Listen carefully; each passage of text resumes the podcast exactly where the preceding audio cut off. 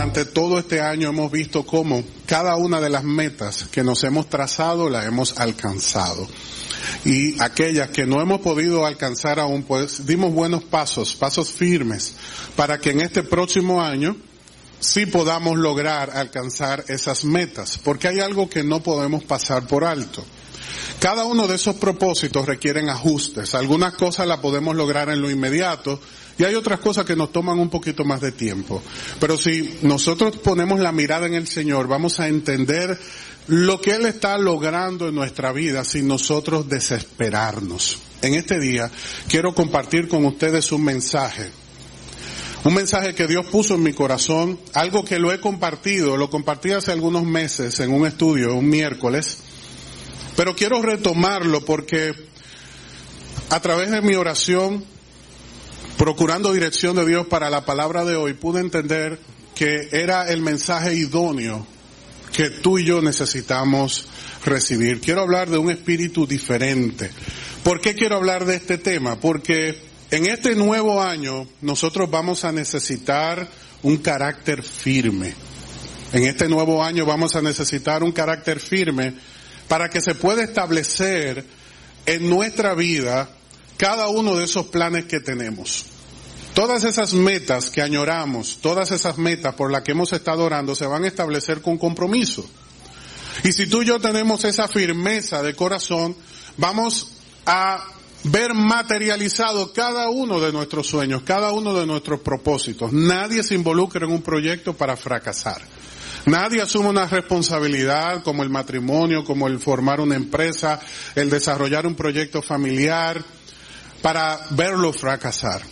Lo que pasa es que en el camino nos desanimamos, el enemigo nos, nos roba el gozo y terminamos nosotros enredados en estas trampas que están diseñadas para destruir lo que Dios quiere construir en nuestra vida. Sé que tu corazón está lleno de buenos deseos y que cada una de las personas que forman parte de esta congregación, los que nos pueden seguir por las redes, también tienen cualidades positivas. Todos nosotros tenemos cualidades positivas, tenemos dones, tenemos talentos, virtudes que se manifiestan, los frutos del Espíritu que también se están manifestando en nuestro corazón.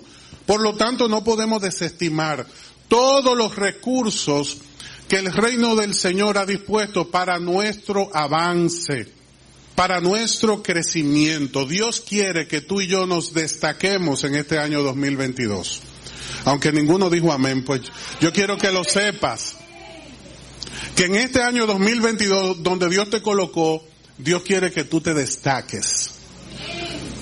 Familiarmente, ministerialmente, profesionalmente, que tú puedas destacarte y tú puedas manifestar que tienes un espíritu diferente, que tú eres diferente, que hay algo especial en tu vida. Yo quiero que le digas al que tienes a la par, hay algo especial en tu vida. Dios quiere que lo destaques, Dios quiere que lo descubras, Dios quiere que vivas a la luz de ese propósito que Él tiene contigo. Porque muchas veces estamos dándolo todo, tenemos la mejor intención, pero no vemos resultados. Y no vemos resultados no porque Dios se alejó de nosotros o nos dio la espalda, es que muchas veces estamos enfocando, lanzando eh, todos los cañones enfocados hacia el punto quizás equivocado o en el tiempo equivocado o con la actitud equivocada. Pero quiero que podamos nosotros mirar el ejemplo de un joven que estuvo en la presencia del Señor, asumió grandes retos. Las metas que asumió eran metas grandes de gran calibre, de gran envergadura. Y a pesar de su juventud, no se amilanó, no se quedó sentado, no renunció, no le dio la espalda a lo que Dios le había planteado. Quiero que me acompañes al libro de Josué, capítulo 1, verso 1. Muchas veces nos concentramos en los versos donde Dios le dice a Josué, esfuérzate y sé valiente, y es lo que más conocemos de la historia de este hombre de Dios.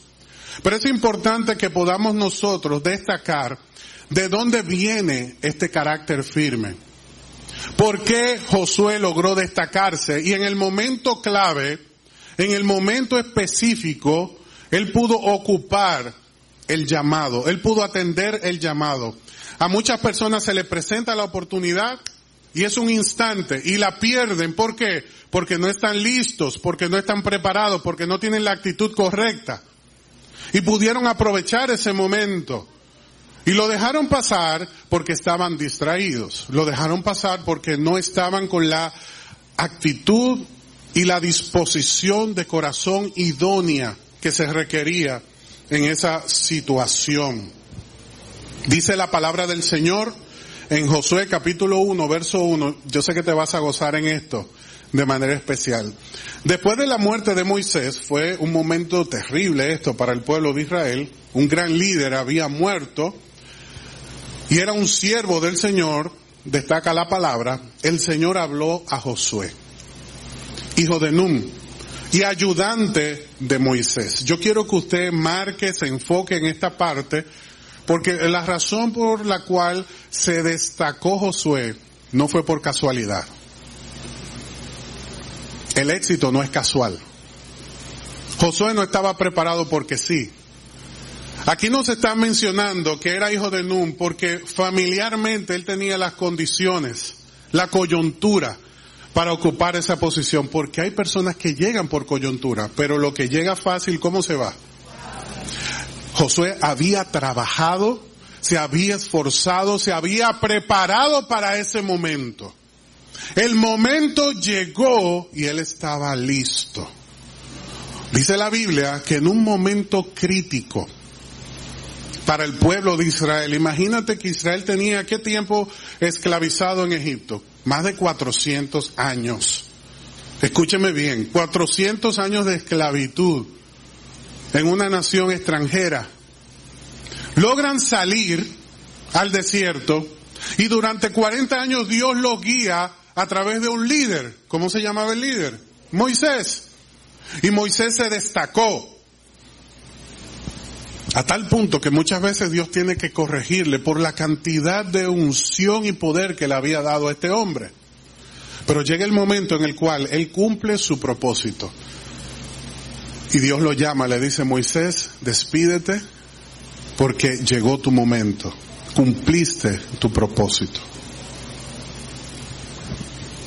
Al llegar este momento, regularmente en las naciones hay un levantamiento porque muchas personas quieren ocupar ese vacío de poder. ¿Y usted cree que ahí hay hombres que no querían esa posición? Claro que sí. Hijos de Dios que se sentían que tenían la capacidad, pero Dios eligió a Josué. ¿Por qué razón? Vamos a, verlo. Dice la Biblia, lo primero que podemos destacar en el capítulo 1, verso 1, es que Josué era ayudante de Moisés. O sea, tenía un corazón de servicio, tenía disposición, tenía experiencia. Si él era ayudante de Moisés, es porque él estaba con, el, con aquel que estaba liderando. Él, él estaba observando, él estaba aprendiendo de sus virtudes y reconociendo sus debilidades. Y hay cosas maravillosas que aún tenemos que ver. Pero no quiero que pierdas esto por alto. Yo no sé cómo tú estudias la Biblia, pero a mí me gusta siempre anotar, tener lapicero para que las cosas no se me olviden. Porque cuando usted sale de ahí, se le cruza un motorista eh, vacío de Dios, para no decir otra cosa, eh, a usted se le olvidan todos los versos bíblicos y todos los pasajes. Y usted tiene que aprender a anotar, porque esto que estamos hablando hoy es el combustible que te va a impulsar durante todo el año 2022. Dice la palabra del Señor que Josué era ayudante de Moisés. Y oiga lo que Dios le dijo. Mi siervo Moisés ha muerto. Por lo tanto, wow, ha llegado el momento de que guíes a este pueblo. Dios le dijo, llegó tu momento.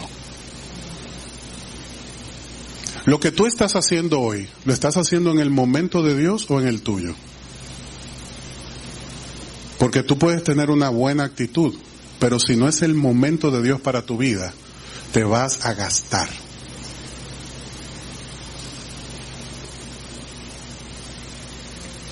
Y mire, no diga amén, yo lo entiendo. Pero si no es el momento de Dios para tu vida, por más que te esfuerces, te vas a gastar. Hermano, ¿y cómo sé cuál es el momento de Dios? He leído libros, he ido a cursos, tengo siete años en la iglesia o más. Pues mira, es sencillo, el momento de Dios para tu vida es cuando Dios te dice es tu momento. ¿O usted cree que Dios necesita intérprete, ayuda? ¿O usted cree que Dios necesita que alguien lo ayude para que otro ser humano lo pueda entender? No, de ninguna manera. Cuando Dios quiso hablar con Moisés, lo sacudió. Cuando Dios quiso hablar con Daniel, lo sacudió. Cuando Dios quiere hablar contigo, te va a sacudir. Tú vas a estar consciente de que es tu momento. Yo quiero decirte en este día que es tu momento de Dios. Oh hermano, ¿y cómo en estos 30 años que yo tengo, tú me dices que este precisamente es mi momento? Yo estoy seguro que este es tu momento en Dios, porque por algo Dios nos está hablando en este día de este tema.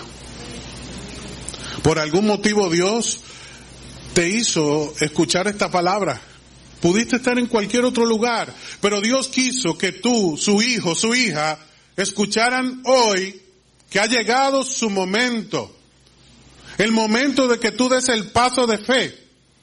El momento de que tú avances en la dirección de ese propósito de Dios. Yo no te estoy hablando de, de cosas pequeñas, yo no te estoy hablando de cosas triviales, yo no te estoy hablando de lo que perece en este mundo, de lo que se puede corromper, de lo que otra persona te puede arrebatar. Yo te estoy hablando del propósito de Dios, que tiene propósito contigo, que tiene tu nombre, ese llamado, así como Dios se lo hizo a Josué. Dios no andaba buscando a una persona entre el pueblo. Dios sabía quién era el hombre que se había sacrificado.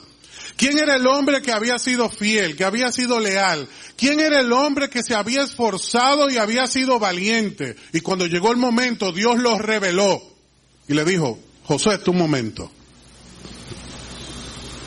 Por eso en este día es importante que tú y yo podamos identificarnos con esta palabra. Porque llegó el momento de Josué y Josué estaba listo. Ha llegado tu momento de liderar a Israel para que pueda cruzar el río Jordán y entrar en la tierra que yo les doy. Tú y yo estamos en un momento decisivo, en un momento de transición, y no solamente porque estamos pasando del año 2021 al 2022. No es solamente porque tenemos que cambiar de agenda. ¿Cuándo tienen su agenda ya? Usted no ha comprado su agenda. Hace rato usted tenía que comprar su agenda, porque hace rato esa agenda tenía que estar llena ya, marcada, con propósitos que te estás estableciendo en Dios. ¿Y cuándo piensas planear? ¿Cuándo piensas orar para que Dios te revele lo que tiene contigo en este 2022? Tú y yo estamos en un momento de transición, pero no solamente en lo físico, en lo espiritual también, porque este es un tiempo profético. Dice la Biblia que muchos a distancia añoraron vivir este momento que tú y yo estamos protagonizando. Y tenemos que estar a la altura, al nivel con la disposición correcta para que no se nos pase el momento, para no perder la oportunidad. Tú y yo no podemos aceptar que simplemente se nos pasó el momento. Tú y yo tenemos que tomar la oportunidad. Porque quiero que sepan, no sé si solamente lo he notado yo, pero en este 2021 muchas personas estaban en negación. ¿A qué me refiero? A que estaban totalmente negados a reconocer que estamos en el último tiempo. No, no, no, te decían, las cosas van a mejorar. No, mira, han llegado pandemias y esto va a mejorar. Tranquilo, descuida, todo va a volver a ser como antes, es cuestión de tiempo. Hay muchas personas que están en negación. Pero Dios quiere que tú y yo entendamos algo importante que tenía que entender Josué para poder tomar su lugar. Lo primero que Josué debía entender es que Moisés no iba a volver. Como los discípulos tuvieron que entender que Jesús no iba a volver en la condición que ellos lo conocieron. Porque Jesús iba a volver. Y dice la Biblia que el que vino como cordero volverá como? Como león. A reinar a establecer ese reino eterno en nuestra vida, en su pueblo, en su creación. Mientras tú y yo nos estamos preparando. Pero los discípulos tuvieron que entender que Jesús ya había llegado a su trono, que volvió a su posición. Por eso los ángeles le preguntan en Hechos 1, ¿y qué hacen ustedes mirando al cielo? El que fue, el que ascendió, va a descender muy pronto. Pero ustedes, en lo que Él regresa, ¿qué tienen que hacer? Predicar el Evangelio. Él les dijo que no en muchos días descendería el Espíritu Santo y los llenaría de dunamis. ¿Usted sabe lo que es dunamis? Dinamita. Poder de Dios. Y por eso el día de Pentecostés fue un estallido, una explosión y yo te quiero preguntar, ¿en qué posición con respecto al Pentecostés tú te encuentras? Si te encuentras así, o si estallaste en el poder de Dios. Dale un aplauso al Señor que está hablando a nuestro corazón en este día. No te quedes como espectador. Porque ciertamente hay muchas personas en la iglesia que están así. Y usted lo ve lejos y dice, uy, estará conectado con Dios. No, hermano. Esa señal se fue, ese wifi se cayó. Pero hay otros que estallaron. Hay otros que están en la presencia del Señor como Josué los tuvo, conectados. Y cuando viene y se presenta la situación, tienen la respuesta, la firmeza, la calidad, la condición, la actitud y la aptitud. Por eso cuando llegó el momento, Dios le dice, Josué, llegó tu momento.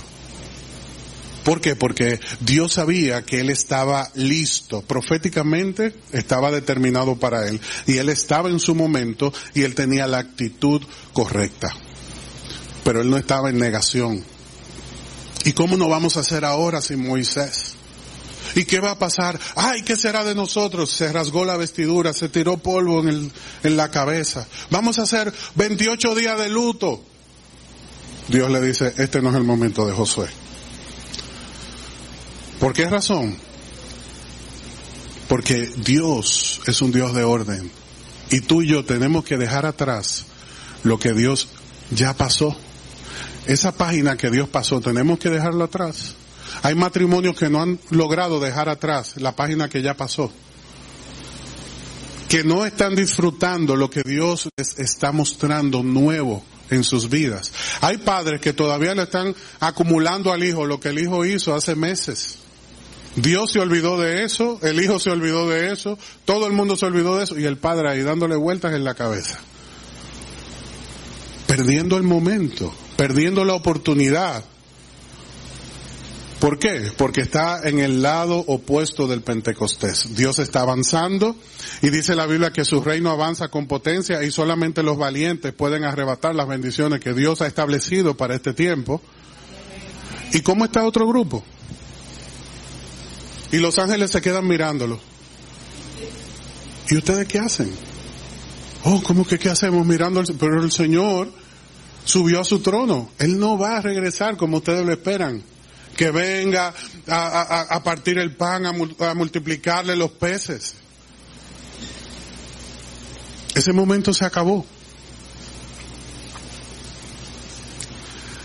Ya el Señor no se va a presentar cuando ustedes cometan un error para solucionar las orejas cortadas de los malcos y volverlas a restaurar.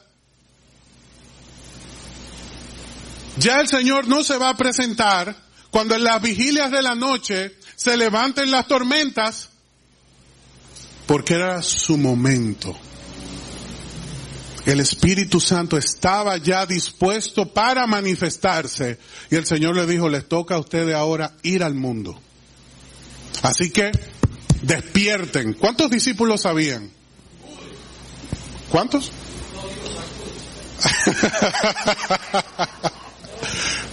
¿Cuántos discípulos tenía Jesús? Amén. ¿Cuántos usted conoce? Menciónalo. Tiene la libertad. ¿Cuántos ustedes conocen? A Juan. De una vez pensamos en Juan. ¿Por qué? Era íntimo de Jesús. ¿En quién más pensamos? No lo dejen fuera. Ah, en Pedro, claro. Oh, pero menciónelo, hermano. ¿En quién más? Eh, sí, pero ¿por qué conocemos a Judas? Sí. eso es como el hijo que se porta mal, todo el mundo lo conoce. ¡Ay! Llegó el niño, ¿cuál? Fulano. Recoge los cristales, recoge. Pero mira hermano, volviendo al propósito del mensaje, tú y yo no podemos tardar en reconocer lo que Dios está haciendo en este tiempo. A quien nosotros conocemos es a Pedro, a Juan y a Jacobo. El resto tenemos que pensar mucho para recordarlos. Y no eran tres discípulos que tenía Jesús tenía doce. Y estos hombres se destacaron, no porque eran los favoritos del Señor, es porque siempre estaban despiertos, siempre estaban atentos, cometían faltas, pero aprendían, aprendían, aprendían. El Pedro que negó a Jesús, un libro después, en el libro de Hechos, no lo negó, dijo, es necesario que yo obedezca a Dios antes que a los hombres. Hagan conmigo lo que tengan que hacer. Así que el que estaba atemorizado, avergonzado, ya no estaba más en esa condición. Y en este tiempo debemos entender que así como Moisés no iba a volver, esa oportunidad que pasó, pasó. Esa situación difícil que viviste, en la cual no tomaste la decisión correcta, ya eso pasó. Tú y yo tenemos que extendernos a lo que tenemos delante. Moisés no iba a regresar. Y a ti a mí nos toca seguir adelante. Josué siguió adelante. Él amaba a Moisés. Pero decidió hacerle caso al Señor. Hay cosas que pasaron en tu vida y han dejado mucho dolor y tú la sigues añorando. Pero quiero que sepas que esa predisposición de tu corazón es una ofensa delante de Dios porque tú estás rechazando el propósito de Dios. Es una ofensa. Porque tú le estás diciendo a Dios que eso difícil que pasó, tú no lo aceptas. Y recuérdate que la Biblia dice que Dios es soberano y Dios tiene control total de todo. Yo siempre abro los ojos cuando alguien orando dice, Señor, toma el control. Yo abro los ojos. Porque Dios nunca ha perdido el control de nada. Yo digo, Señor, tú tienes el control. Y tú y yo tenemos que soltar. Porque hay cosas que pasaron y hay cosas que siguen. Con las cosas que pasaron aprendemos a vivir.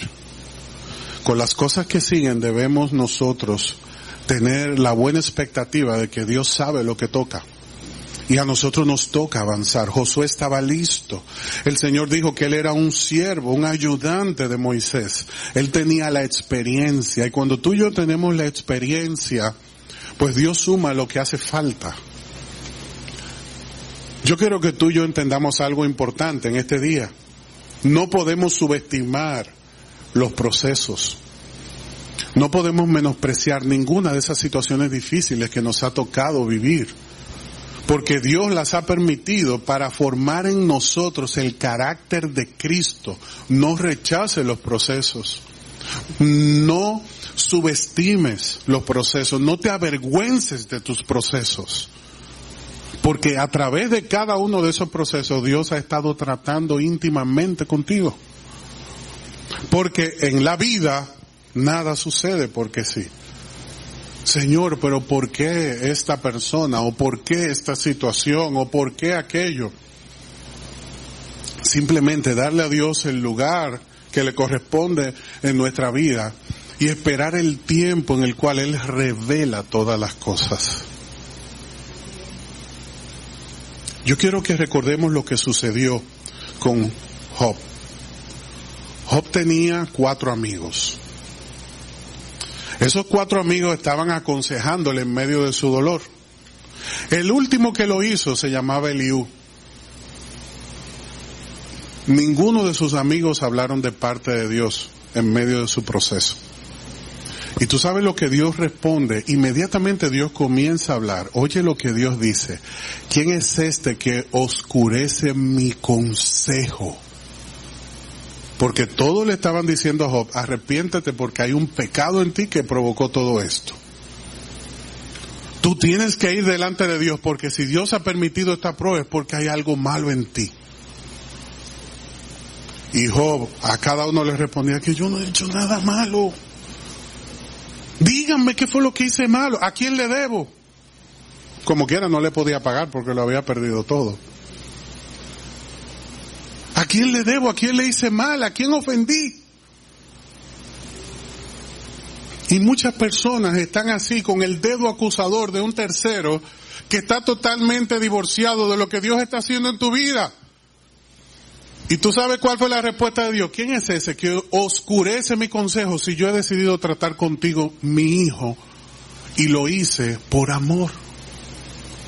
Así que el proceso que tú estás viviendo hoy es un trato de Dios en tu vida. No lo rechaces porque tú y yo no podemos subestimar el amor de Dios, la gracia de Dios, el propósito que Él tiene en nuestra vida. Ha llegado nuestro momento y si nos dejamos guiar por los impulsos, las emociones, los comentarios, vamos a cometer la falta. La misma falta que el enemigo quiere que cometamos para apartarnos del propósito del Señor. Mira, yo te lo había dicho, ese hombre no sirve. Yo te lo había dicho, ese hijo cuando los muchachos nacen así, eso no se arregla. Yo te lo había dicho, ese trabajo no iba a dejarte nada bueno. Y Dios te dice, pues yo te tengo ahí porque te estoy formando. Estoy trabajando contigo y quiero que sepas que ha llegado tu momento. Porque usted cree que todo fue color de rosa para Moisés. ¿Usted cree que todo fue color de rosa para Josué? ¿Usted cree que ha sido color de rosa para los siervos de Dios a través de la historia cumplir la voluntad de Dios? De ninguna manera. Y hay tres cosas que debemos aprender de este hombre antes de finalizar que nos van a ayudar durante todo el 2022. Número uno, y es algo muy importante, Dios requiere firmeza de cada uno de nosotros. Dice números, acompáñame por favor a números 14. Rápidamente vamos a concluir esta palabra, pero no sin reconocer las tres cosas que nos enseña el Señor en la vida de Josué. Lo primero es que Josué era un hombre firme, era un hombre constante. Dice números 14, verso 24, sin embargo, mi servidor Caleb tiene una actitud diferente a los demás. Él se ha mantenido fiel a mí, por lo tanto, yo lo llevaré a la tierra que él exploró. Sus descendientes tomarán posesión de la porción de tierra que les corresponde. Aquí está hablando de Caleb. Caleb porque era el más anciano y es la persona que Dios toma como ejemplo en este momento. Pero en el capítulo 14 no solamente se habla de Caleb, se habla de Josué y Caleb porque ambos tenían un espíritu diferente. Y la razón por la cual estos dos hombres, cuando los dos espías ese grupo del cual ellos formaban parte, fueron a ver la tierra, todos vinieron con una opinión negativa, Josué y Caleb vinieron con una opinión positiva, porque ellos no estaban viendo lo que su mirada les permitía ver, ellos estaban viendo lo que Dios les estaba mostrando. Y en el 2022, para poder abrazar el éxito, las metas, todo lo que tenemos delante que Dios ha preparado para nuestra vida, tenemos que ver lo que Dios está haciendo. No podemos ver lo que nuestros ojos contemplan. No podemos conformarnos con la apreciación, con el juicio que tú y yo tenemos de las circunstancias. Porque dice la Biblia que la razón por la cual se destacó Caleb y se destacó Josué es porque ellos tenían una actitud diferente. Entonces lo primero que nos enseñan estos hombres de Dios es a ser firme y constante. Cuando vemos fidelidad, Dios dijo, ellos han sido fieles a mí. Cuando buscamos esta definición, un hombre fiel, una mujer fiel es constante en todos sus afectos. O sea, Josué no se despertaba un día amando a Moisés y al otro día lo odiaba. Eso no pasaba con él. Él era una persona constante en sus afectos. Número dos, dice el verso 30, no entrarán a ocupar la tierra que yo juré darles. Miren, estos diez, del grupo de doce, estos diez perdieron la oportunidad. Repito, estos diez perdieron la oportunidad porque no estaban preparados, no tenían la actitud correcta.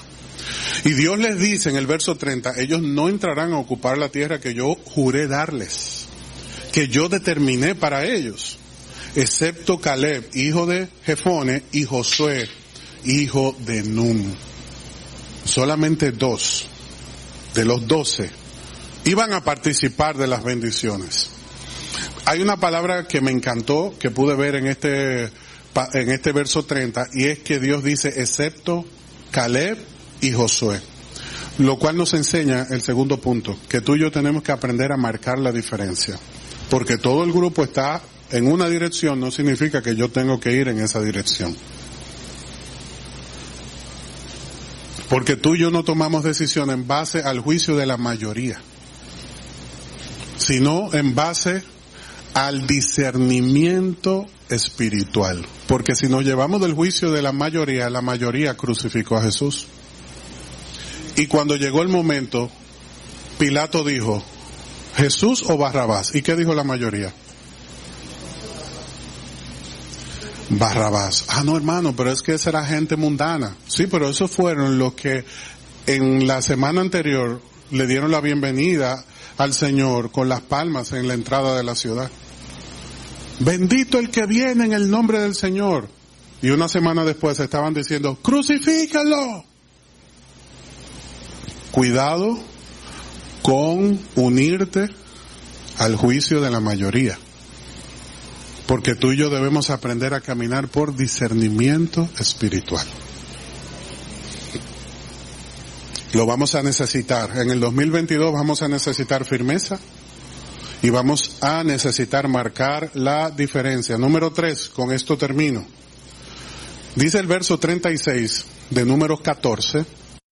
Entonces, los diez hombres que Moisés envió a explorar la tierra, que por malos informes incitaron la rebelión contra el Señor, fueron heridos de muerte por una plaga delante del Señor. De los doce que exploraron la tierra, solo Josué y Caleb siguieron vivos. ¿Usted sabe cómo se llama esto? El tercer punto, consecuencia.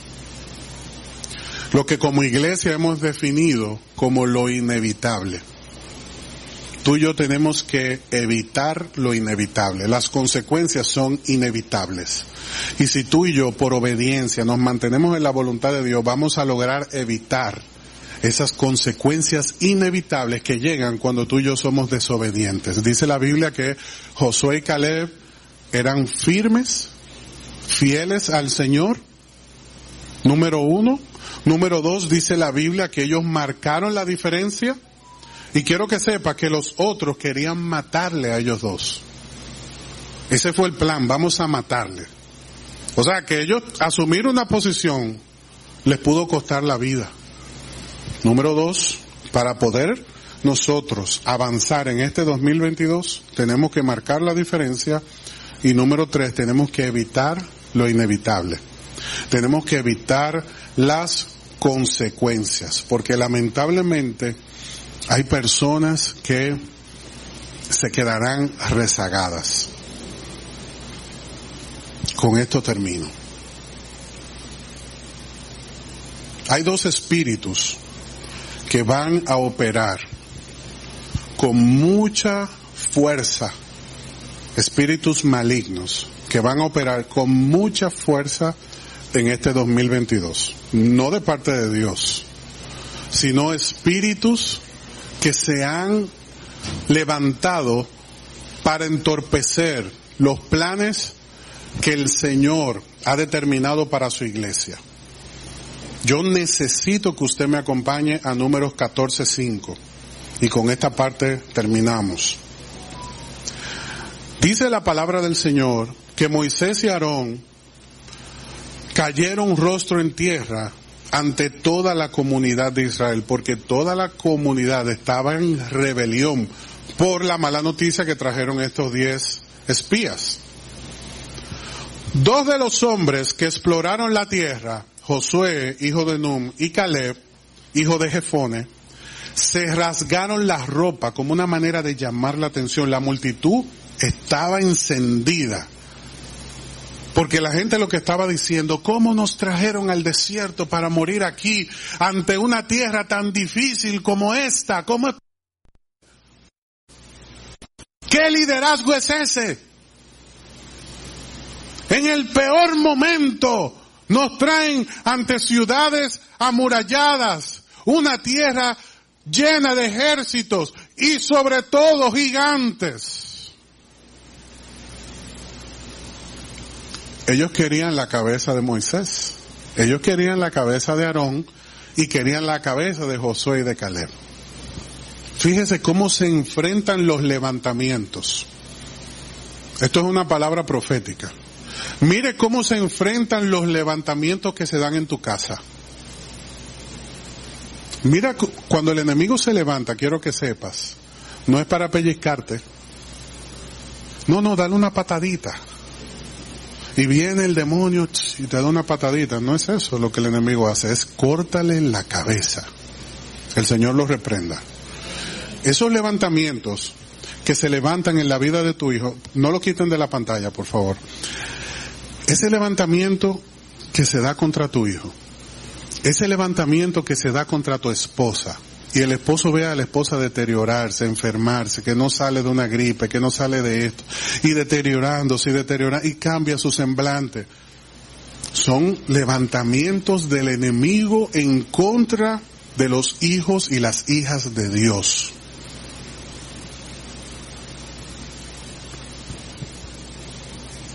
Mire cómo se administran los levantamientos. Dice el verso 6 que lo primero que Josué y Caleb hicieron fue tomar el territorio. Ellos dijeron, aquí no se va a levantar el diablo, mentira. Eso fue lo primero que hicieron, se rasgaron la vestidura. Y dice el verso 7, y dijeron a todo el pueblo de Israel, la tierra que atravesamos y exploramos es maravillosa. Porque ellos tenían una visión diferente. Todo el mundo veía problemas y ellos veían oportunidades. Si el Señor se agrada de nosotros, Él nos llevará a salvo a esa tierra y nos la va a entregar. Es una tierra fértil, donde fluye leche y miel. No se rebelen contra el Señor y no teman al pueblo de esta tierra.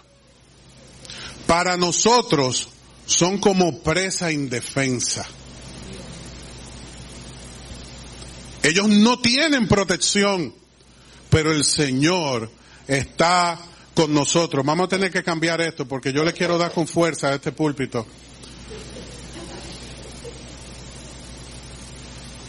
Para nosotros, son presa fácil. Dios está con nosotros, no le tengan miedo. Yo quiero que tú le digas al que tiene la paz, no le tengas miedo al 2022.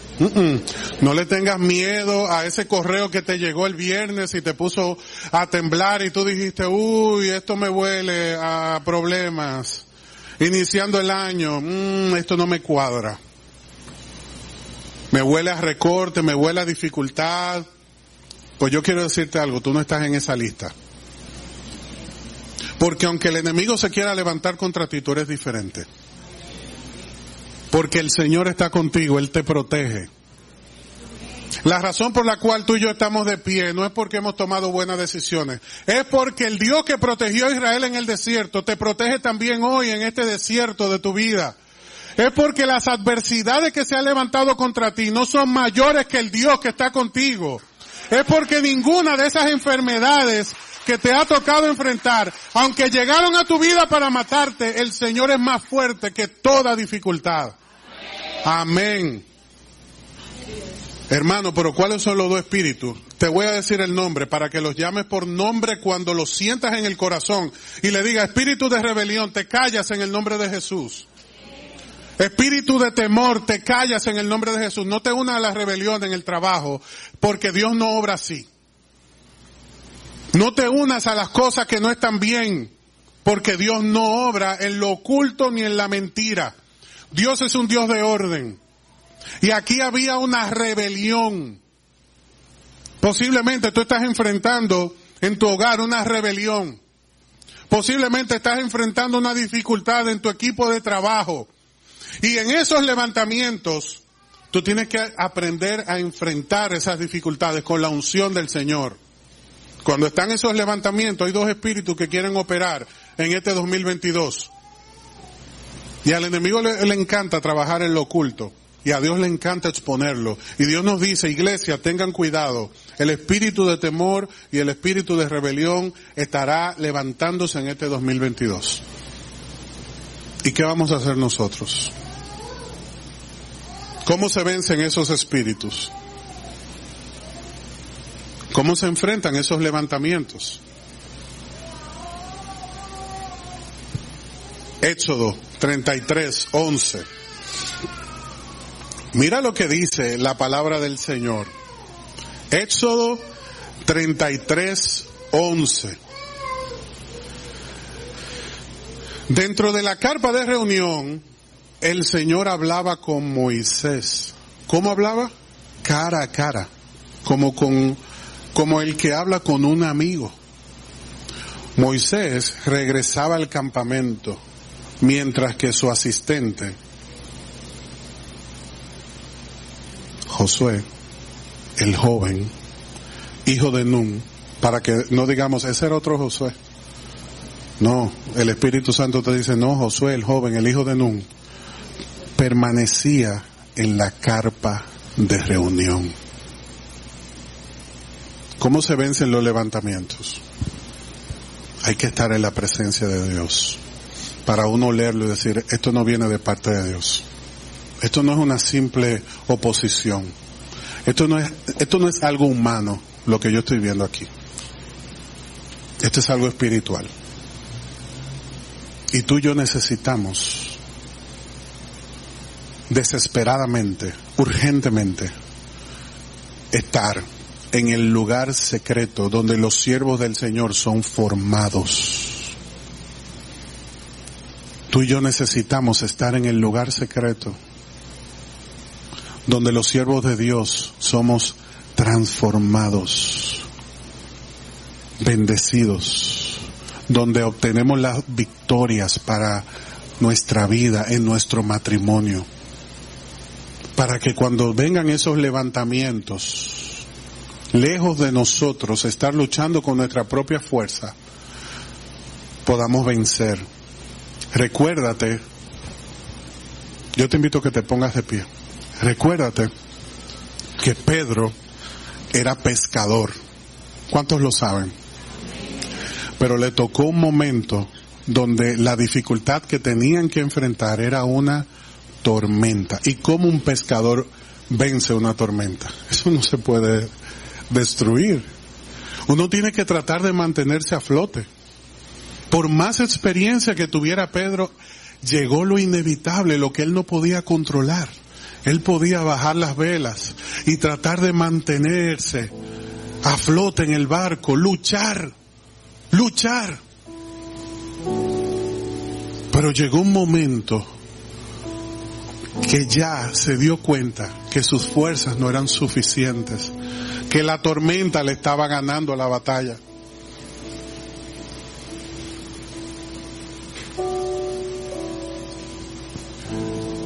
Y hay batallas en las cuales nos sentimos de esa manera. Y esas batallas no se ganan con estrategia, con conocimiento humano, Esa es la frontera de la experiencia. Esa es la frontera de lo conocido.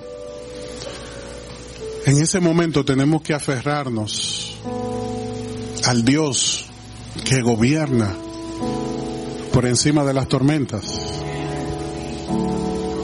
Y usted sabe que recordaron los discípulos que Jesús estaba en la barca. Ellos entendían que lo que les tocaba era luchar. Porque ellos eran pescadores.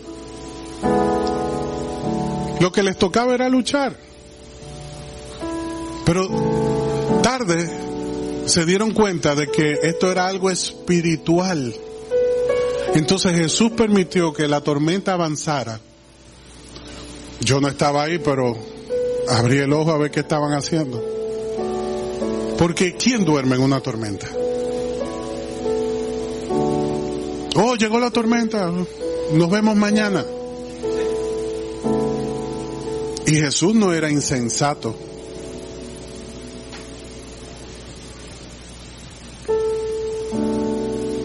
Hasta que a uno se le ocurrió despertarlo. ¿Y qué le dijo el Señor? ¿Te acordaste que estaba aquí? Y el Señor le dijo, tiren las anclas, aférrense, pónganse los salvavidas y vamos a ver si sobrevivimos. Eso hizo Jesús. Yo creo que usted ha leído la historia, la conoce.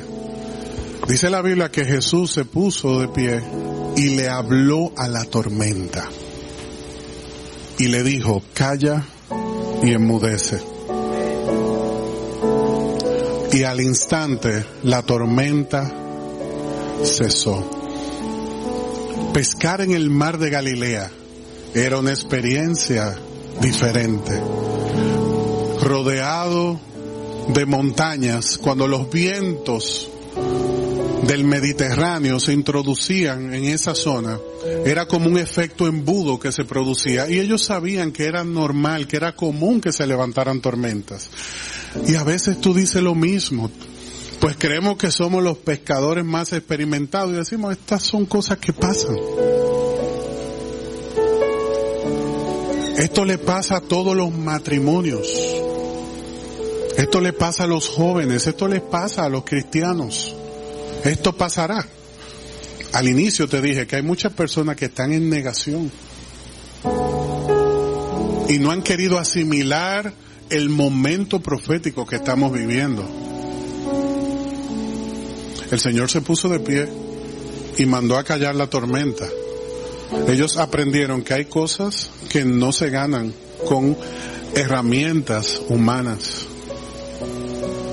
Y en este año tú y yo tenemos que aprender a luchar con esas herramientas espirituales que tenemos a la mano. Tú tienes que llegar a tu casa y tú tienes que romper esa situación en tu matrimonio. Tú tienes que llegar a tu casa y tú tienes que romper esa situación con tus hijos. Tú tienes que llegar a tu casa y con quien tú tengas que hablar, tú tienes que romperlo eso. Y tú tienes que tomar el lugar que te corresponde en Cristo. Josué y Caleb se pusieron en pie y dijeron, momento, aquí gobierna Dios. Y le cayó la boca a todo el pueblo. Y cuando llegó el momento, Dios llamó a Josué. Así que por eso fue este mensaje. Usted me disculpa si me tomé un poquito más de tiempo pero debíamos entender de dónde venía Josué. Yo no hago nada con decir, esfuérzate y sé valiente. Ese hombre no era esforzado y valiente porque sí. Él venía, dice Éxodo 33:11, que él venía de la presencia del Señor. Y cuando tú y yo somos siervos de lo íntimo, cuando tú y yo somos siervos del Señor, del lugar secreto, tú y yo vemos la diferencia. Y somos la diferencia. Cierra tus ojos. Por favor, ahí donde estás. Este es un momento entre tú y Dios. Este es un momento de intimidad. En este tiempo de transición Dios te da victoria en el nombre de Jesús. Ningún espíritu de temor, ningún espíritu que se quiera levantar contra ti prosperará. Ni espíritu de rebeldía, ni espíritu de temor, en el nombre de Jesús. Levántate Dios y que sean esparcidos tus enemigos, que huyan de la presencia de tus hijos los que nos aborrecen. Eres tú, Señor, el que te levantas en medio nuestro y nos das victoria en el nombre de Jesús. Toda oposición del enemigo que en este 2021 quiso asfixiar, eliminar, entorpecer el propósito de Dios, queda quebrantado en el nombre de Jesús. Todo pensamiento contrario a la voluntad de Dios que ha querido operar en tu vida queda quebrantado en el nombre de Jesús. Toda rebeldía en tu corazón contra Dios, toda oposición, todo temor se va en el nombre de Jesús. Porque tú eres un hijo de Dios, una hija de Dios llamado, llamada con propósito. Así que ponte de pie y toma tu lugar en Cristo. Y echa mano de cada una de esas bendiciones que han sido diseñadas para tu vida. Que ninguna de las cosas que el enemigo ha querido robarte se puedan establecer en tu corazón.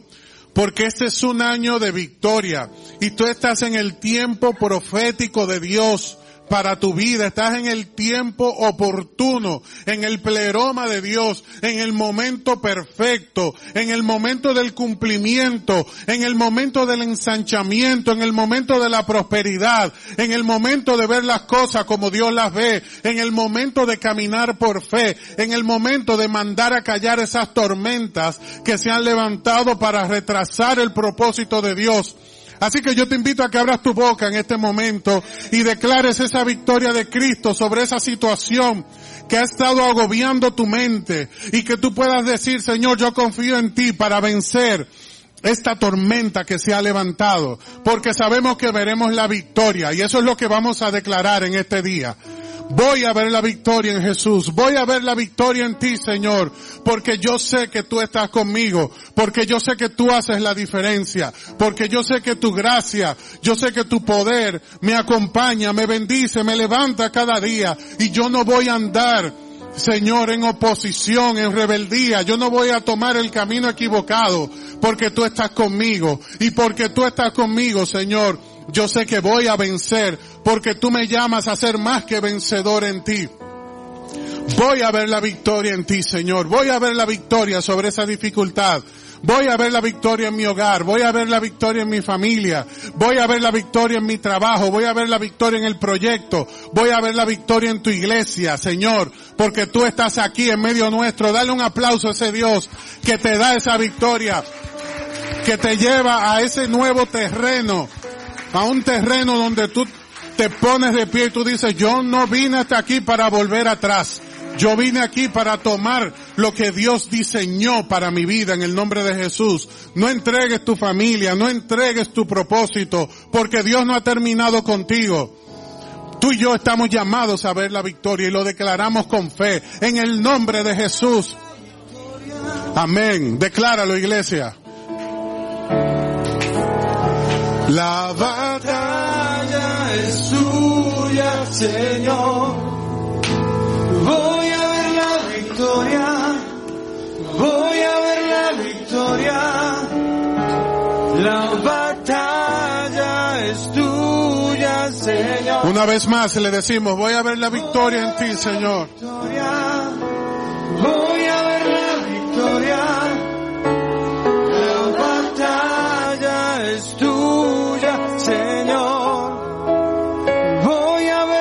victoria. Voy a ver la victoria. La batalla es tuya, Señor. Y vamos a decirle todo lo que viene. Todo lo que viene del enemigo, lo transformas para bien. Lo transformas para bien. Lo declaramos en el nombre de Jesús. Todo lo que viene lo transformas para bien. Lo transformas para bien. Amén. Todo lo que viene del enemigo lo transformas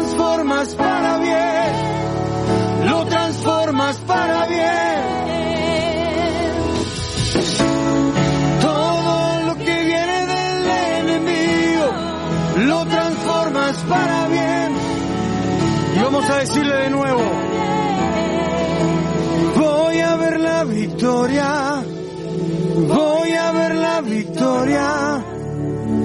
La batalla es tuya, Señor. Voy a ver la victoria, créelo. Voy a ver la victoria.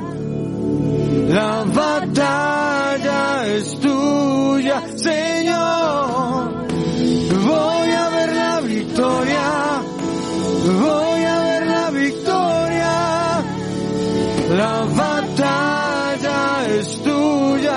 Señor.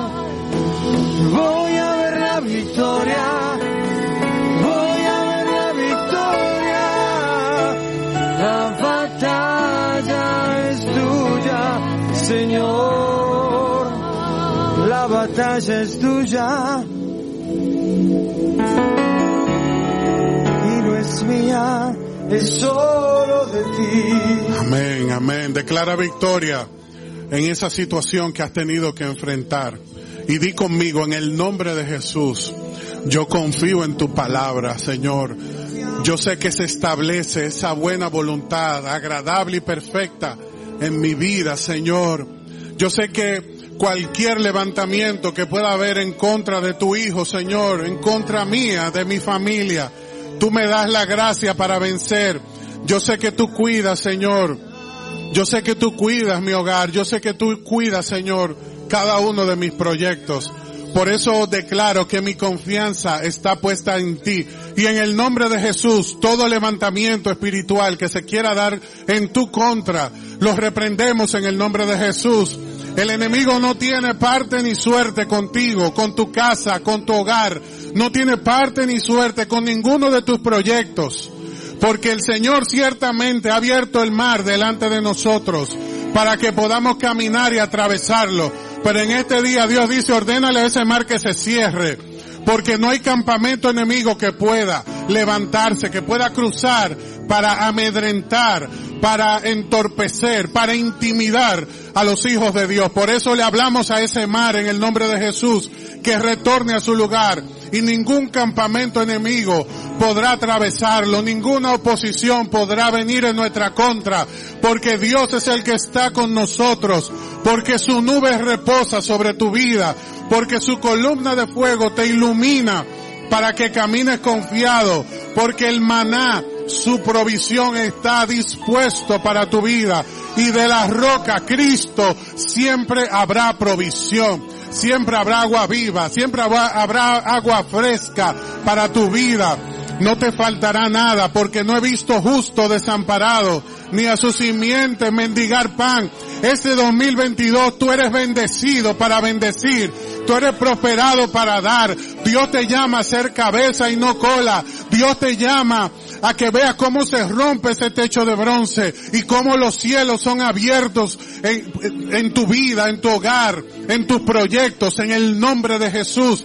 Bendigo tu vientre, bendigo tus proyectos, bendigo tus manos, bendigo tus pies, bendigo tus ojos, bendigo tus oídos en el nombre de Jesús para que puedas andar en esa libertad plena que el Señor tiene para ti en el nombre de Jesús, en ese propósito especial que Dios tiene para tu vida en el nombre de Jesús. Donde está, donde está el Espíritu del Señor, allá hay libertad. Y tú eres libre, tú eres libre en el nombre de Jesús. Eres libre para fluir en su presencia. Eres libre para disfrutar de cada una de sus bendiciones. En el nombre poderoso de Jesús. Amén y amén.